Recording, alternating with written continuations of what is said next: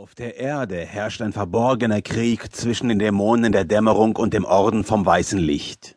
Da taucht der Vernichter auf, ein uraltes Wesen, das im Buch Exodus als Todesengel die Strafe der zehnten Plage vollstreckte und die Erstgeburt der Ägypter tötete. Der Todesengel ist zurückgekehrt und hinterlässt eine blutige Spur. Er ist erfüllt von einem unheimlichen Hunger nach menschlichem Hirn. Prolog in der Schädelhöhle von Maskatan Murphy nahm den geweihten Dolch aus dem Feuer. Eine Lichtaura umflorte die Waffe. Man sollte das Ritual in regelmäßigen Abständen wiederholen, erklärte Meister Darenius, der plötzlich aus dem Schatten getreten war. Seine Augen leuchteten grell. Ein Umstand, dessen Ursache Murphy in übertriebenen Konsum einer Substanz wähnte, die sich Salz des Lebens nannte. Aber in dieser Hinsicht war Murphy auf dem besten Weg, es dem Meister gleich zu tun. Meister Darenius streckte die Hand in Murphys Richtung aus. Er reichte ihm ein goldfarbenes Döschen.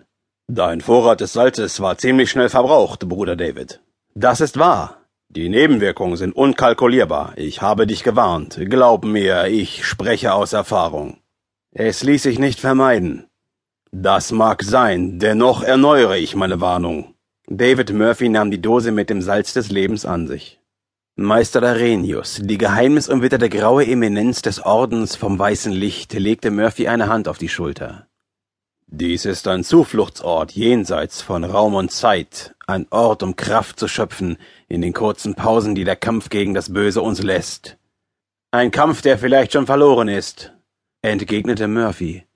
Das Böse regiert bereits alles. Warum so pessimistisch, Bruder David? Hat sich die Macht der Finsternis nicht bereits in unseren Reihen breit gemacht? Sind nicht auch viele Ordensbrüder bereits von ihr infiziert?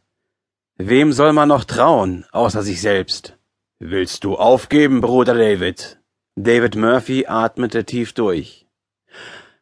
Nein, sagte er, trotz allem. Trotz allem? New York City, Bronx, 2. April 2002, 23.30 Uhr. Wo müssen wir genau hin, Billy? meinte der Kopf am Steuer und blinzelte in die Nacht hinein. Sein Partner zuckte die Schultern. Keine Ahnung, Ed, knurrte er zwischen den Zähnen hindurch. Er hatte das Pump-Action-Gewehr auf den Schoß genommen und überprüfte nun die Ladung. Ist wirklich ne miese Gegend hier, und an den Häusern scheint es nicht mal Hausnummern zu geben. Meinst du, dass du dieses Riesengeschütz dort brauchst? Fragte Ed, der sich immer noch sehr anstrengte, draußen etwas erkennen zu können. Die Straßenbeleuchtung funktionierte nicht, es war nur zu hoffen, dass sie sich nicht verfahren hatten. Billy verzog das Gesicht und gähnte. Eigentlich hätte er Feierabend gehabt, aber dann war diese Sache dazwischen gekommen. Verdammter Mist, fluchte er innerlich. Ich könnte jetzt auf dem Weg nach Hause sein und mich aufs Bett freuen. Stattdessen werde ich meinen Hals dabei riskieren müssen, um diesen Spinner dingfest zu machen. Und das nur, weil sie gerade am nächsten dran gewesen waren. So ist das Schicksal, dachte Billy sarkastisch. Zur falschen Zeit am falschen Ort. Vorsicht, Ed! schrie Billy dann und sein Partner trat in die Eisen. Eine Gestalt stand auf der Straße und winkte erst im letzten Moment. Sie war nicht allein, da waren noch andere Leute. Billy machte die Tür auf und stieg aus. Das Gewehr hielt er in der rechten. Gott sei Dank, Polizei, kommen Sie schnell, rief die Frau. Haben Sie uns gerufen? fragte Billy. Ja, ich war das. Braden, unser Hausmeister ist da oben. Sie deutete auf das mehrgeschossige Haus zur Rechten. In mehreren Stockwerken brannte Licht. Schnell, wahrscheinlich ist es schon zu spät. So etwas hört man gern, dachte Billy sarkastisch. Und dabei waren sie nur ein paar Straßen entfernt gewesen, als sie verständigt wurden. Keine fünf Minuten hatten sie bis hierher gebraucht, trotz der Lichtverhältnisse und der Tatsache, dass man hier von Hausnummern nichts zu halten schien. Billy sah die Frau prüfend an. Im Schein der Wagenlampe sah er ihr Gesicht. Billy hätte sie unter normalen Umständen für 25 geschätzt. Ihre Zähne waren schlecht, ihr Teint auch. Billy atmete tief durch.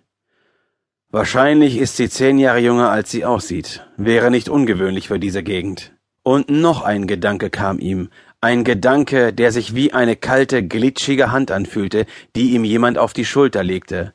Billy schluckte. Wenn hier jemand die Polizei ruft, dann sicher nicht ohne triftigen Grund. Ed schloss indessen den Polizeiwagen ab. Schließlich sollte hinterher nicht die halbe Ausrüstung fehlen.